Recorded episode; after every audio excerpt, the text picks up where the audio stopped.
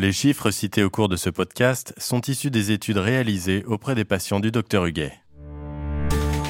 Bienvenue sur Bloodstream, la plateforme Novartis d'informations dédiées à l'hématologie.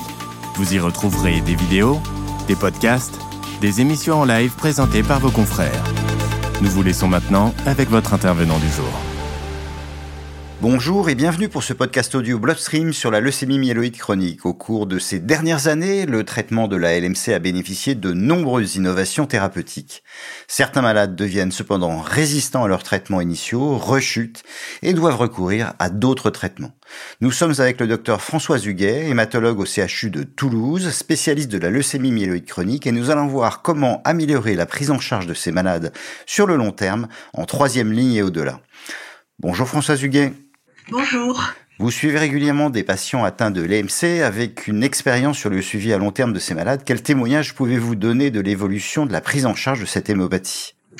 Euh, c'est un témoignage à la fois enthousiaste et mesuré. Les, inhibiteurs de tyrosine kinase sont apparus voici 20 ans. Euh, bien avant eux, la maladie euh, était constamment mortelle avec une transformation aiguë incurable avec les moyens thérapeutiques alors disponibles. Ensuite, avec l'interféron et la greffe de cellules souches hématopoïétiques, nous avons pu prolonger la vie des patients et en guérir certains, mais au prix d'une importante morbide mortalité. Les ITK ont donc constitué une révolution unanimement saluée. Mais l'idée que nous allions contrôler la maladie chez tous les patients s'est vite heurtée à la problématique des résistances et des intolérances. La révolution n'est jamais finie et nous avons pu et dû améliorer encore le devenir des patients. Divers acteurs y ont contribué, les biologistes en standardisant le suivi, en affinant la recherche de mutations, de BCR-ABL ou le suivi pharmacologique par exemple, l'industrie pharmaceutique en apportant de nouveaux ITK ayant une autorisation de mise sur le marché et d'autres en phase plus précoce de développement.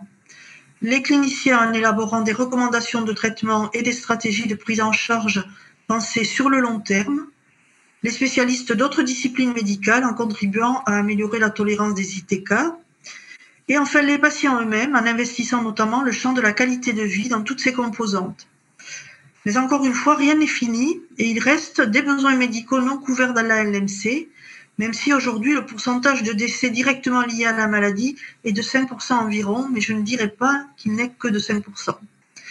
Ces résultats ne nous donnent d'ailleurs que plus de responsabilité dans la prise en charge de la maladie, dans un contexte où l'augmentation de sa prévalence va croissant et pose également des problèmes d'organisation des soins.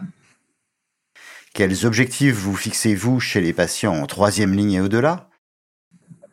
Alors déjà une bonne nouvelle, ces objectifs sont actuellement plus précisément formalisés mais un peu d'arithmétique tout d'abord. On estime que 30 à 50% des patients ne poursuivront pas définitivement l'ITK administré en première ligne, que ce soit pour des raisons de tolérance, de résistance, d'inobservance ou souvent toutes ces causes intriquées. À partir de la deuxième ligne, les choses se gâtent, si j'ose dire, puisque les chances de réponse cytogénétique et moléculaire vont être moins élevées qu'en première ligne. Un pourcentage non négligeable de patients devra donc à nouveau changer d'ITK et recevoir une troisième ligne. Au final, c'est au minimum 15 à 20% des patients qui seront ainsi en troisième ligne au moins. Un autre impératif de la troisième ligne, c'est la tolérance, avec forcément une prise de risque selon le profil patient qui va devoir être plus grande qu'en première ligne. Quel type d'intolérance et de complications rencontrez-vous en troisième ligne et au-delà, avec quelle perspective d'amélioration? Alors je dirais un peu familièrement que plus ça va, moins ça va. Euh, pour ce qui est des événements indésirables, ils ne sont pas tant liés à la ligne de traitement qu'à la molécule choisie, puisqu'il est admis que les intolérances croisées sont rares.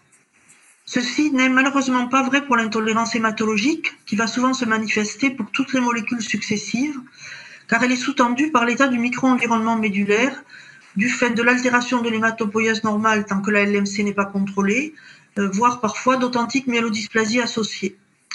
L'autre problématique est celle des événements indésirables tardifs dont l'incidence est elle cumulative dans le temps et qui correspondent malheureusement à des événements indésirables graves affectant des organes vitaux, notamment le système cardiovasculaire ou respiratoire.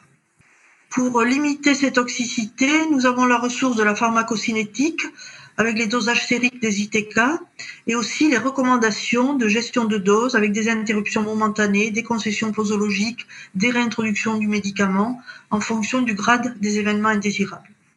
Nous sommes évidemment moins libéraux de ce point de vue si la troisième ligne est administrée du fait de résistance aux ITK précédents que si elle est administrée pour intolérance. Il n'en reste pas moins qu'il y a besoin, en troisième ligne tout particulièrement, euh, d'un traitement qui allie efficacité et tolérance au long cours. À votre avis, est-il possible d'identifier dès la première ligne des profils de patients qui sont le plus à risque de développer des résistances? Et est-ce que cela modifie votre stratégie sur le long terme? Oui. Les anomalies cytogénétiques de la voie majeure, dont je ne citerai que quelques-unes, duplication du chromosome de Philadelphie, trisomie 8, isochromosome 17Q, etc., euh, sont euh, également euh, un élément d'alerte euh, a souligné que les ITK de deuxième génération semblent gommer le risque qu'elles induisent si un ITK de première génération est utilisé en première ligne. Fait également important, les ITK et tout particulièrement les ITK de G ont également amélioré le pronostic des, LMC caractérisés comme accélérés d'emblée sur des arguments cytologiques. Et ces LMC accélérés ne représentent plus une indication de greffe sauf résistance à un ITK de troisième génération. Des travaux sont également en cours pour apprécier l'impact pronostic des mutations somatiques observées dans certaines LMC sur des gènes impliqués dans d'autres hémopathies myéloïdes. Enfin, et peut-on dire surtout, la réponse à la première ligne est déterminante pour l'avenir thérapeutique du patient puisque le switch, comme on dit, d'ITK est recommandé en cas de critères d'échec tels que définis par les recommandations. L'analyse du transcrit BCR-ABL selon l'échelle internationale IS prend le pas sur le cariotype médulaire. La réponse à la deuxième ligne est aussi exigeante que la réponse à la première ligne. L'absence de réponse précoce avec un transcrit restant supérieur à 10% à 3 mois de traitement est un critère d'échec, si confirmé 1 à 3 mois plus tard. Enfin, le critère d'alerte représenté par l'absence de réponse moléculaire majeure devient une indication ou du moins une forte incitation au switch si cette RMM n'est pas acquise à 36 ou 48 mois. Ces recommandations précisent également la place euh, dans les différentes lignes des ITK de deuxième et troisième génération déjà enregistrés et remboursés. Elles ne font qu'évoquer les agents en développement prometteur dont l'utilisation est appelée à évoluer à court terme. Quel est votre message final pour les hématologues sur le traitement à long terme des malades souffrant de LMC alors je voudrais euh, réinsister sur le fait que l'on doit aujourd'hui raisonner, raisonner pardon, non pas en termes de molécules euh, avec un ordre d'apparition euh, dans l'histoire des ITK qui fait qu'on utilise la première apparue en première ligne, puis la deuxième en deuxième ligne, etc.